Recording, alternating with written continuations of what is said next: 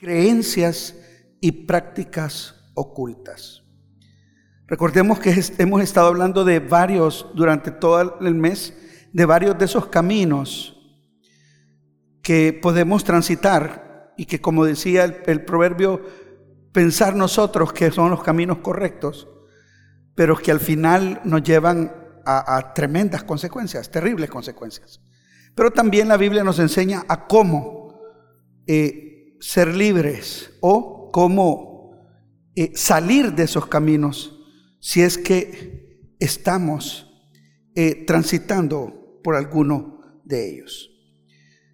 hablamos de la obstinación, hablamos del espíritu amargo, hablamos eh, de el autoengaño y este día vamos a hablar de esto, de las creencias y prácticas ocultas que de manera interesante nosotros muchas veces las aplicamos más a los que no conocen al Señor, a los que les decimos del mundo, a los que decimos no creyentes, a los que decimos inconversos.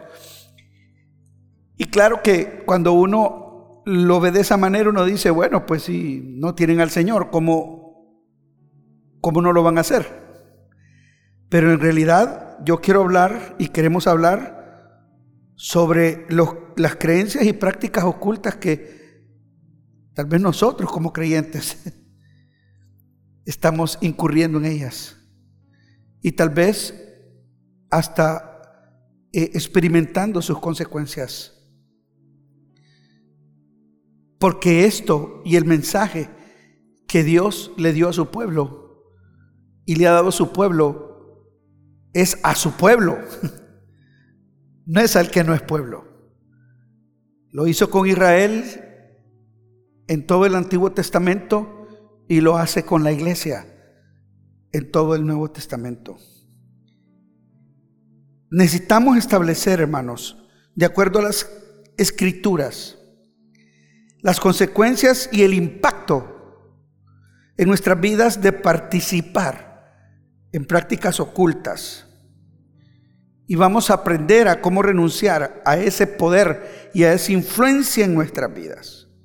Deuteronomio 18, versículo 9 y 11 dice en esta versión, cuando hayan entrado, dice el Señor, ustedes, en el país que el Señor su Dios les va a dar, mire que se les está hablando de una promesa que va en curso, de aquella tierra que debían conquistar.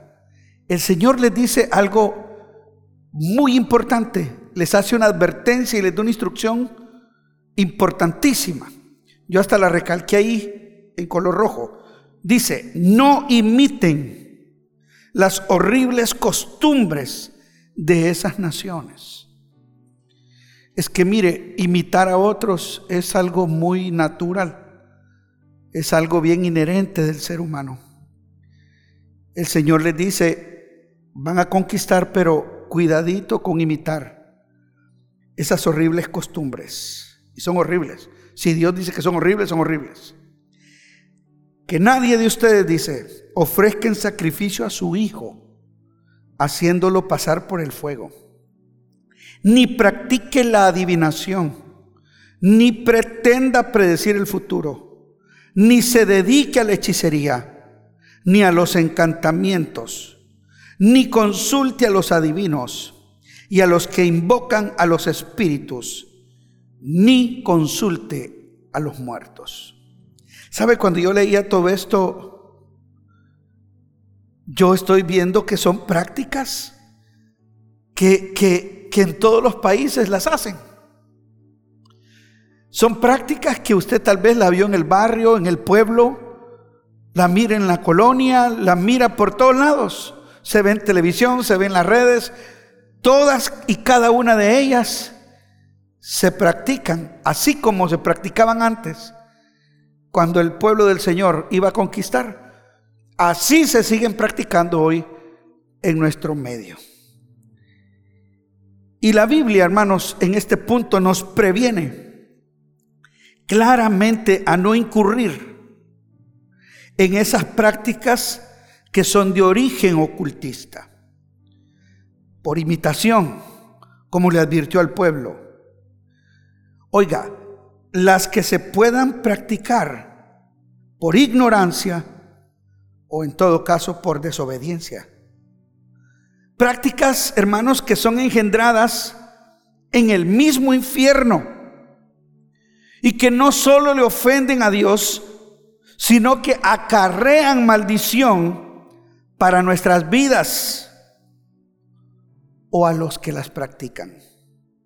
Por eso bien oró David al Señor, líbrame, dice, de los que me son ocultos. Que el Señor nos libre, hermanos, de estar incurriendo en un error, de estar entrando en un error sin que nos estemos dando cuenta, por ignorancia, por inocencia, y estemos en una de estas prácticas pensando que de esa manera estamos glorificando al Señor. Entonces vamos a hablar acerca de lo que llamamos prácticas ocultas.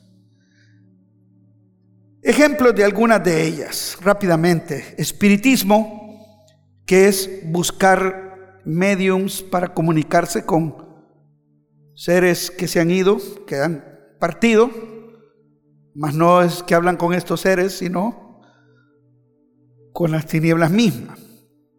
Hechicería. En la hechicería habla de la magia. La magia como se conoce hoy tan de moda, ¿verdad? Y difundiéndose por todos lados, ¿verdad? Con los libros de Harry Potter y todo eso. Nuestros niños creen más en Harry Potter que en el mismo Cristo Jesús. Oiga bien, estamos hablando de todo lo que la pantalla nos presenta, pero eh, se practica. Magia negra, que es la del mal. Magia blanca, que son las buenas. Entre comillas, es prácticamente santería. La santería es eh, hacer rituales con santos ¿verdad? Con figuras y santos. La verdad es que al final, ¿con cuál de? Ojo, esta está muy en boga, que es la, la de las plantas, la de eh, toda una línea, una gama de prácticas con plantas. De ahí vienen los movimientos naturistas y todo eso. Eh, no es que la planta sea maligna, hermanos, y de ahí vienen las medicinas mismas, ¿verdad? Del procesamiento de las plantas y todo eso. Es el hecho de prácticas que ellos tienen, donde supuestamente a través de las plantas hay curas milagrosas. Entonces la gente le tiene fe a eso, a la planta, ¿verdad? O al médico naturista. La adivinación, bueno, la nueva era. Esta es famosísima entre los artistas, entre la gente de, gobiernos y todo. La nueva era. Eh, son filosofías de vida. De ahí están saliendo unos famosos coaches que, que, hacen eh, para, para superación personal, pero en realidad son movimientos disfrazados donde lo único que buscan es que eh, hacerte saber que tú eres tu propio Dios al final de cuentas. Porque tú puedes dominar tu cuerpo, tu mente. Ese es, ese es el fundamento de la nueva era. Hablan del poder del universo ¿verdad? Que el universo se conjunte eh, para que eh, eh, venga buena fortuna a nuestras vidas. ahí están las religiones falsas. Imagínense todos esos grandes artistas con la cienciología y este tipo de sectas. La gente busca eso, la gente quiere eso. Mire, la gente anda buscando cómo le va a ir mejor, pero no saben lo que se puede estar metiendo. También están, eh, este tipo de religiones le hablan acerca de cosas como, no sé si usted ha escuchado, de las vibras. ¿Ha oído usted hablar de las vibras? a los, a los periodistas, a, las, a los famosos, ¿verdad? que dicen, no, qué buena vibra, este, tenemos buena vibra, hay que buscar la buena vibra. Yo le voy a decir una cosa, nosotros los creyentes no vivimos por vibra y nosotros no tenemos ni buena ni mala vibra. Nosotros tenemos un Espíritu Santo. Aleluya. Nosotros vivimos por el poder del Espíritu Santo. Nosotros vivimos por la unción del Espíritu Santo. Usted y yo no vivimos por vibras ni andamos buscando vibras. Andamos buscando el poder de Dios actuando en nosotros. Amén. Qué bueno, hermano. no de cosas que se practican afuera de la iglesia, sino que se han filtrado y que puedan estar siendo practicadas por creyentes o dentro de la iglesia. Por ejemplo, mire que la adivinación, por eso decía ahí la Biblia, no busque adivinos. En la iglesia es disfrazada por un profetismo desmedido e irresponsable. No se trata de que no creamos ni que haya un don de profecía. Claro que lo hay y creemos que Dios se manifiesta a través de un don de profecía. Amén. Estamos claros en eso. El problema es andar buscando que le estén profetizando. Ahí está el problema. Porque ahí usted abre puertas al mundo espiritual y no solo para que el Señor se mueva, no, hermano. También el enemigo se mueve. Hay que tener un gran cuidado en eso. Y mire, el problema es ir a buscar. Hay gente que anda viendo en qué movimiento evangélico, cristiano o lo que sea, se mete donde le dan palabra. ¿Qué le fascina eso? Decir, me dieron palabra. Tenga cuidado, porque lo que puede estar operando ahí es un espíritu de adivinación. Para eso usted tiene pastores en la iglesia, para eso usted tiene ancianos, líderes, consejeros, maestros de la palabra, para que lo cubren a usted. Que, lo, que, que, vamos a buscar que usted sea orientado correctamente. Y en algún momento el Señor puede darnos palabra profética y darla, ¿verdad? Y, la más válida es de, de la iglesia donde usted come, donde usted crece, donde usted se desarrolla. Pero bien, Dios puede usar a cualquiera también para dar una palabra, pero el problema es que usted no sabe el origen también de esa persona o de esa palabra. Entonces son cosas con las que hay que tener mucho cuidado, pero se está dando. Falsos profetas hablando, enseñando cosas. Hermanos, que más bien alejan a la persona de la fiel, de la fidelidad a Cristo. Está también la idolatría. Y en la idolatría, lo primero que se nos viene a la mente eh, son las personas que adoran ídolos, ¿verdad? Figuras eh, hechas por manos humanas, fotos, eh, cosas que se idolatran, ¿verdad? Pero la verdad, hermanos, es que la idolatría en el mero concepto de la palabra, es todo aquello, se le llama idolatría todo aquello que ocupa el lugar de Dios en nuestras vidas o en nuestro corazón. Es aquello o aquellos a los que le levantamos un altar en nuestro corazón. Y oiga bien, y los ponemos a competir contra Dios en nuestra vida. Ellos jamás van a competir contra Dios porque a Dios nadie le puede ganar. Él no tiene competidores. Dele la gloria al Señor. Es lo que hemos estado cantando, hemos lo, que hemos estado adorando. Él no tiene competidor porque Él es Dios. Pero nosotros podemos cometer el pecado de poner a competir a esa persona o a eso que idolatramos contra Dios. Por ejemplo, mire, el dinero al uno y menospreciar al otro. Y luego el Señor se va directo a la raíz del problema. No podéis servir a Dios. ¿Y a qué dice, hermanos? A las riquezas. La palabra riquezas allí, en, el original, es, es el nombre mamón. Y Mamón era el nombre que tenía el dios de la fortuna, al que esta gente que había renunciado a una vida mundana y entra al ser un discípulo de Cristo, entonces el Señor les dice, no pueden servir a Dios y a Mamón. Allí lo que está hablando es de una acción de idolatría. Pero no solo el dinero puede ser un ídolo. Mire, mi esposa y ya estábamos orando, hermanos, claro que sí, quebrantados orando por ella. Pero me dijo algo, me dijo, es que si mi esposa se muere, yo no sé qué va a ser de mi vida. Claro, se oye lindo y se oye bien, bien romántico, hermanos. No, se oye lindo. Yo dije, ¿cómo ama este hombre a su esposa? Pero le dije, un momentito, mi hermano. Si el Señor decide llevarse a su esposa, ¿qué va a hacer usted? No es que al ratito me voy yo, me dijo. Así me dijo él. Al ratito me voy, si es que sin ella yo no puedo vivir. Yo le dije, no, sin Cristo usted no puede vivir.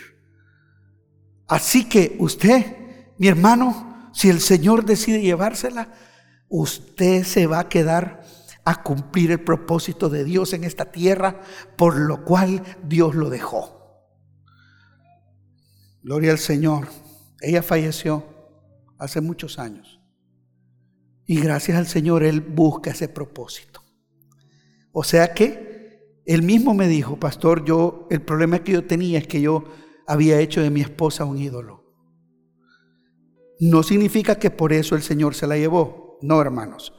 Significa de que nosotros podemos idolatrar, por ejemplo, a nuestros hijos o a los padres y decir, wow, eh, de ellos dependo, pues.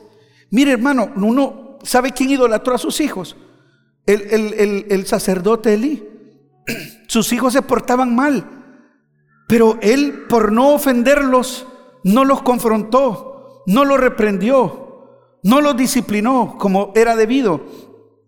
Y Dios le dijo, ¿sabes cuál es tu problema? Le dijo a Elí, tú has honrado más a tus hijos que a mí. O sea, le señaló su idolatría.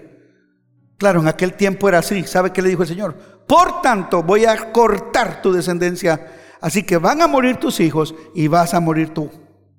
Y así fue. Porque el Señor no juega con esas cosas, hermano. ¿Verdad? Y esto puede ser también familiares que idolatramos. ¿Sabe cómo se idolatran la familia?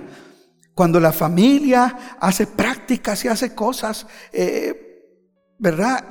Y nos arrastran y los imitamos por temor a que la familia se distancie de uno. Y uno dice, no, pero es mi familia. Yo por eso participo en esto con ellos o en lo otro. Pero muchas veces en eso, igual, mire, las amistades. Tenga cuidado con las amistades, a la que usted le llama amistades. Hay amigos que duran hasta que dure el dinero o hasta que dura la lealtad de andar para arriba y para abajo. Tengamos cuidado.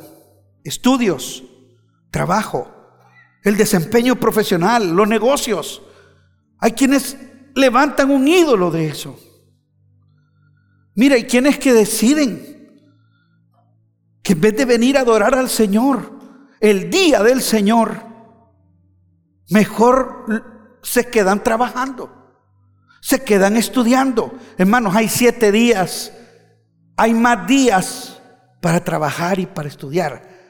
Pero el día del Señor es el día para adorarlo a Él, es el día para exaltar su nombre, es el...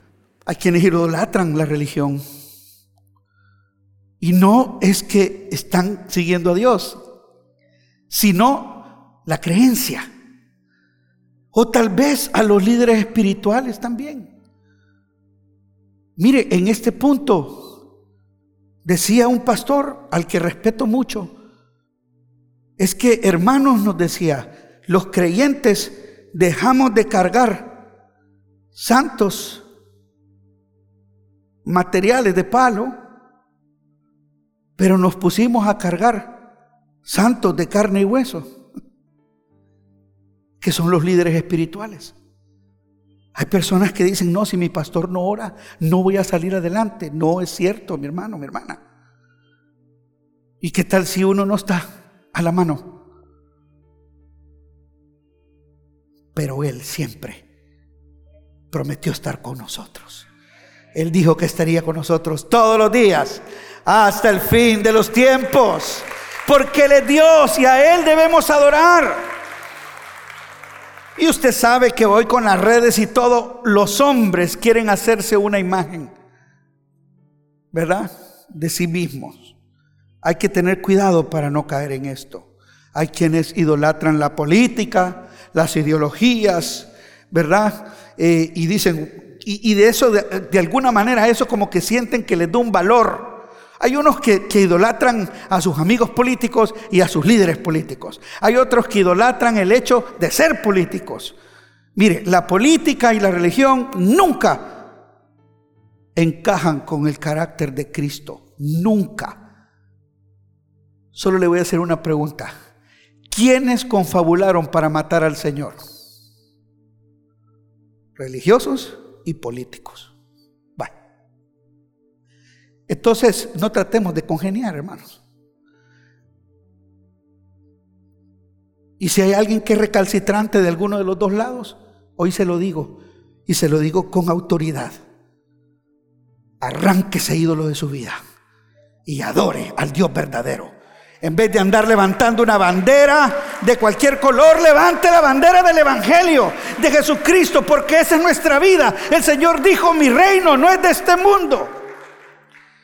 Y algunos que pueden estar practicando el fetichismo. Oiga, el fetichismo es algo que yo no había entendido hasta que lo estudié bien.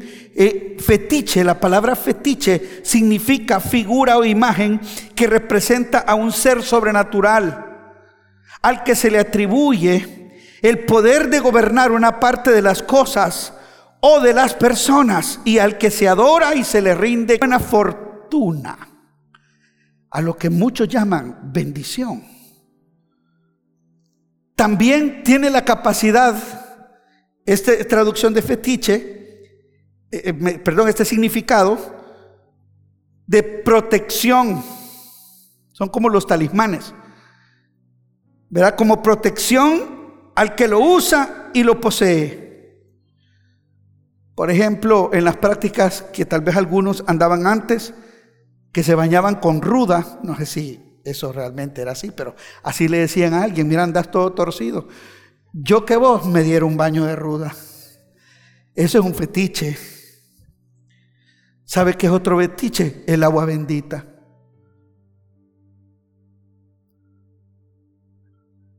Que yo sepa, el único bendito es el Dios de los cielos. De Él viene el poder. De Él viene la sanidad de aceite.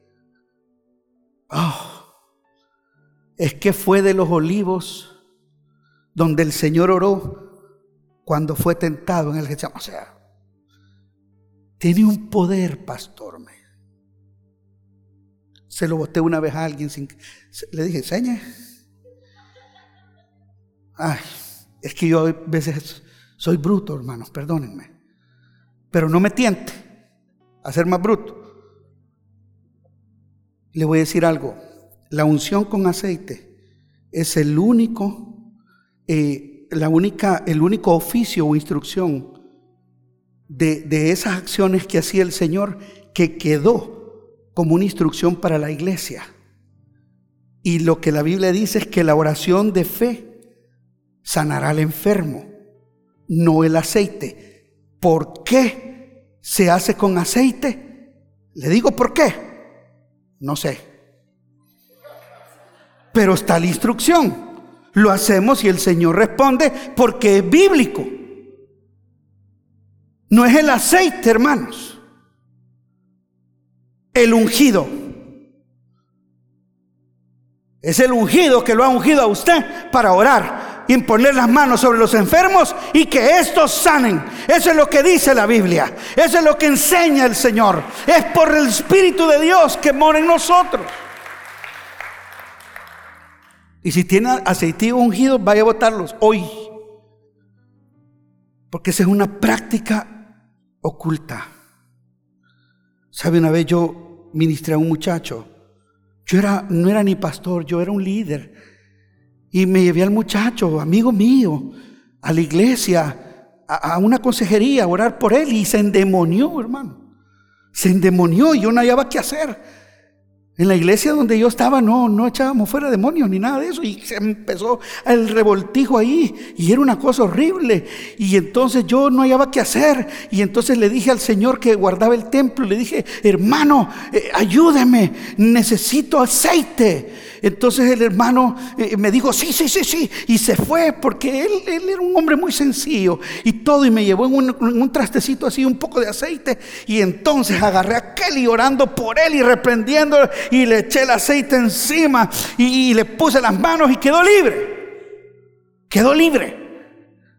Y estaba llorando y todo. Y cuando me abrazó y yo lo abracé,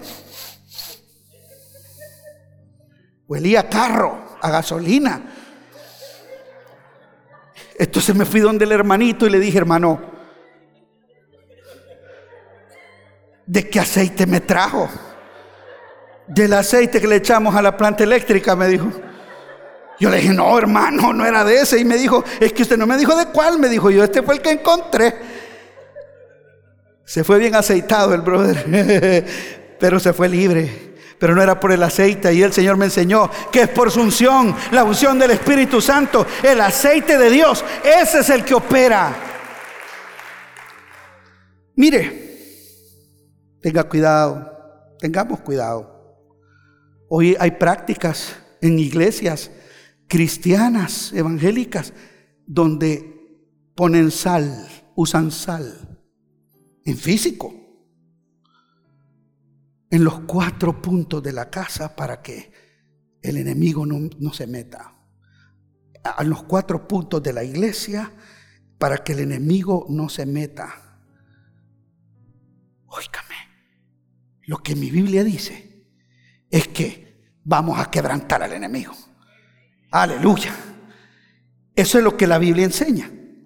Entonces también otros significados es ídolo, amuleto, tótem, talismán representa todo a lo que a nuestro criterio nos brinda cierta seguridad. Afirma nuestro valor personal y, literalmente de lo que dependemos en nuestra práctica de vida. Esos son esos fetiches con los que nos sentimos seguros, con los que nos sentimos bien. Y, a lo que viene, podemos caer en el error de llamarle bendición.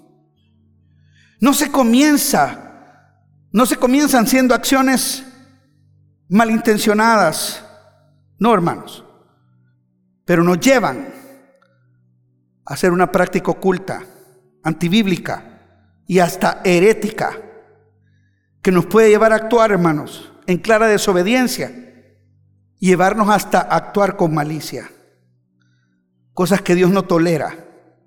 Por eso advirtió a su pueblo en el Antiguo Testamento y nos advierte también a nosotros, como lo declara el apóstol Pablo a la iglesia de los Corintios en 2 Corintios 11, 3 y 4, dice, pero temo que como la serpiente con su astucia engañó a Eva, vuestros sentidos sean de alguna manera extraviados de la sincera fidelidad a Cristo.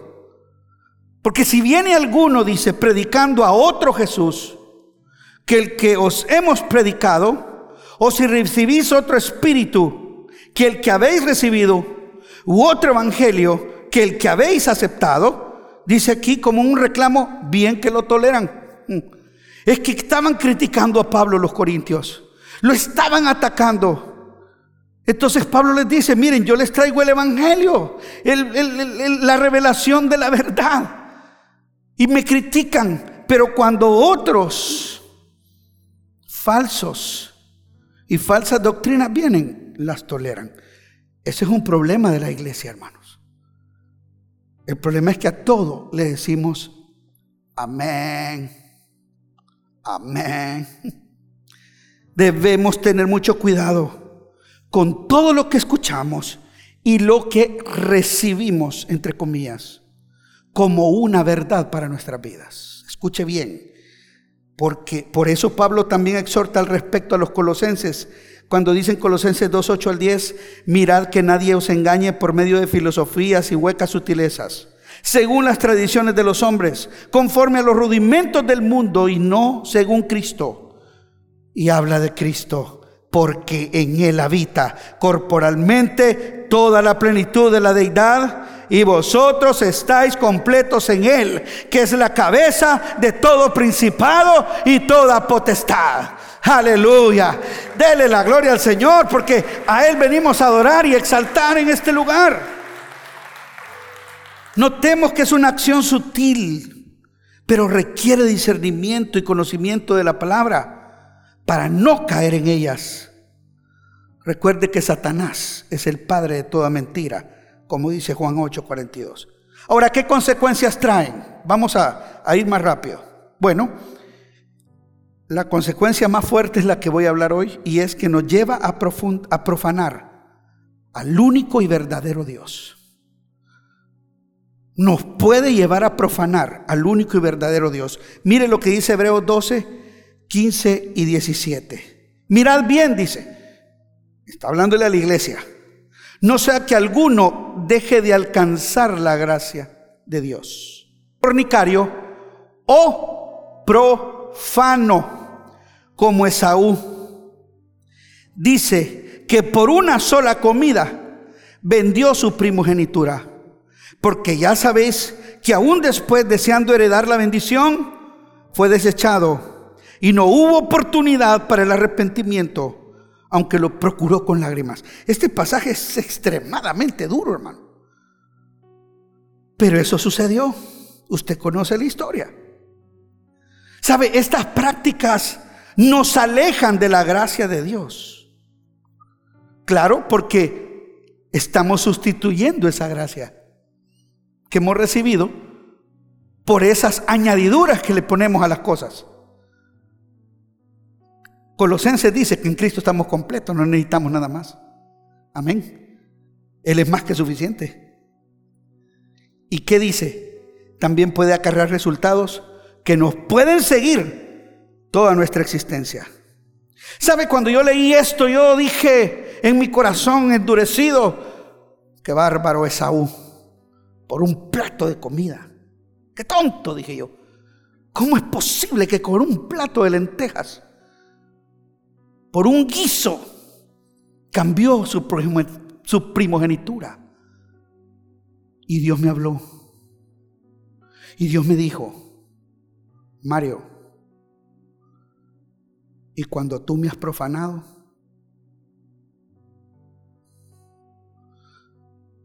¿sabe? Hay gente que dice, cuidado con quien se sube al altar porque si esa persona anda en pecado, va a profanar el altar de Dios. ¿Sabe qué dice mi Biblia? Que nosotros somos el templo y el altar de Dios. ¿Sabe qué me mostró el Señor?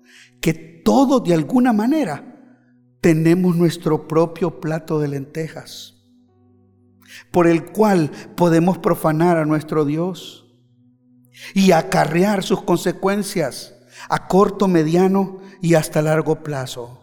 Pero le tengo una buena noticia. Mire lo que dice Isaías 57, 18 al 19 en esta versión. Dice, he visto lo que hacen. He visto lo que hacen. Si me pueden poner el texto.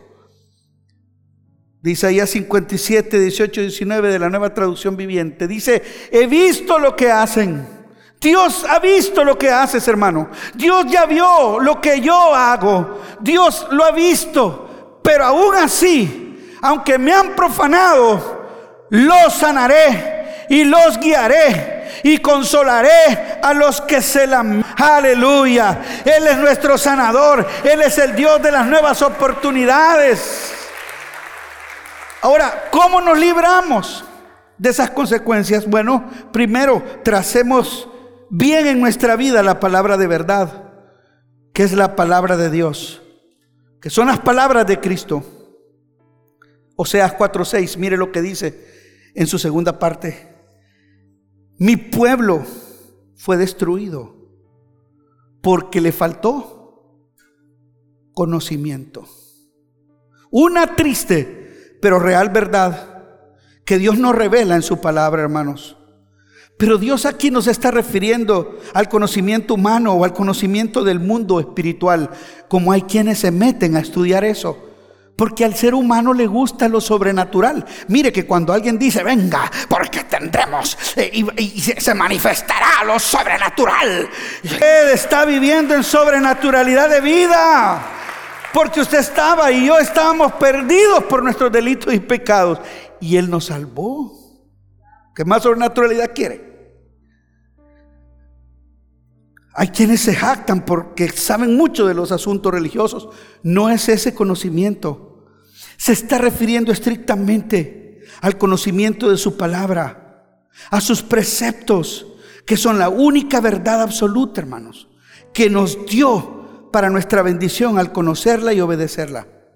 Mire lo que le dice Pablo a Timoteo en su segunda carta, capítulo 2, versículo 14. Recuérdales esto Exhórtale delante del Señor a que no contiendan sobre palabras, lo cual para nada aprovecha, sino que es para perdición de los oyentes. O sea, no pierdan el tiempo hablando banalidades. Prediquen. Si no, dice, procura con diligencia presentarte a Dios aprobado como obrero que no tiene de qué avergonzarse, que usa bien la palabra de verdad mas evita profanas y vanas palabrerías, porque conducirán más y más a la impiedad. Y su palabra carcomerá como gangrena, de los cuales son Himineo y Fileto, que eran dos que andaban pero perturbando la iglesia. Y dice, y se desviaron de la verdad, diciendo que la resurrección ya se efectuó y trastornan la fe de algunos. Pero el fundamento de Dios, hermanos, está firme teniendo este sello. Conoce el Señor a los que son suyos y apártese de iniquidad todo aquel que invoca el nombre del Señor. Amén, aleluya. Que usa bien. ¿Sabe? La traducción del original de que usa bien, enseña bien. Sabe, la Biblia nos exhorta a cuidar de manera diligente nuestra vida cristiana, nuestra fe, que sea la genuina, que sea la verdadera. Y sobre todo, a interpretar cuidadosamente la palabra de Dios para nuestras vidas y también para transmitirla a los demás. Y en segundo y último lugar, respecto a cómo eh, evitar o a cómo vencer o ser libres de esas consecuencias, démosle en todo lo que hacemos el primer lugar a Cristo. Mire lo que dice 1 Corintios capítulo 10, versículo 31 en su última parte, dice, hacerlo todo para la gloria de Dios. ¿Por qué no repetimos todo? Eso, digámoslo, hacerlo todo para la gloria de Dios. ¿Sabe? Debemos vivir para glorificar a Dios en todo lo que hacemos. No para glorificarnos a nosotros mismos o glorificar a otro sabe darle el primer lugar, refleje que quien ocupa el primer lugar en nuestra existencia es Cristo Jesús. El Señor estaba hablando con aquella mujer cananea, con aquella mujer samaritana, mejor dicho, perdón, cuando él, le fue a pedir agua. Ella le pidió, entonces dice, nuestros padres, dice la mujer, adoraron en este monte y vosotros decís que es en Jerusalén que es el lugar donde se debe adorar. O sea, la mujer estaba, mire bien, qué interesante, ella estaba de alguna manera poniendo su fe en un lugar. ¿A dónde se adora a Dios? ¿Aquí o allá? Jesús le dijo, mujer, créeme que la hora viene cuando ni en este monte ni en Jerusalén adoraréis al Padre. Vosotros adoráis lo que no sabéis. Nosotros adoramos lo que sabemos, porque la salvación viene de los judíos. Más la hora viene y eso em, estaba hablando de usted y, porque tal también el Padre, tales adoradores, busca que le adoren. Aleluya. Quienes adoran a Cristo en ese lugar. Quienes lo adoran en espíritu y en verdad, sí. Vivamos, hermanos, con la confianza y la seguridad de que no necesitamos nada más para ser bendecidos, sino solo el sacrificio de Cristo. Póngase de pie, por favor, porque voy a leer el último texto y quiero que lo leamos todos juntos. ¿Sabe? Es la continuación de Hebreos 12. Empezó hablando de cómo Esaú profanó lo que Dios le dio. Pero del 18 en adelante dice, porque no os habéis acercado al monte que se podía palpar y que ardía con fuego, a la oscuridad, a las tinieblas y a la tempestad. No, no se han acercado al sonido de la trompeta y a la voz que hablaba, la cual los que la oyeron rogaron que no se les hablase más, porque no podían soportar lo que se ordenaba. Si aún una bestia tocara el monte, sería apedreada y pasada por dardo. Y tan terrible era lo que se veía que Moisés dijo, estoy espantado y temblando. Ustedes no se han acercado, dice el Señor, a un lugar que se palpa, a cosas que se palpan, sino que os habéis acercado al monte de Sión, a la ciudad del Dios vivo, Jerusalén la celestial, a la compañía de muchos millares de ángeles, a la congregación de los primogénitos que están inscritos en los cielos, a Dios el juez de todos, a los espíritus de los justos hechos perfectos, a Jesús el mediador del nuevo pacto y a la sangre rociada que habla mejor verdadero. Adoramos al que no vemos, pero al mismo tiempo creemos que está ahí.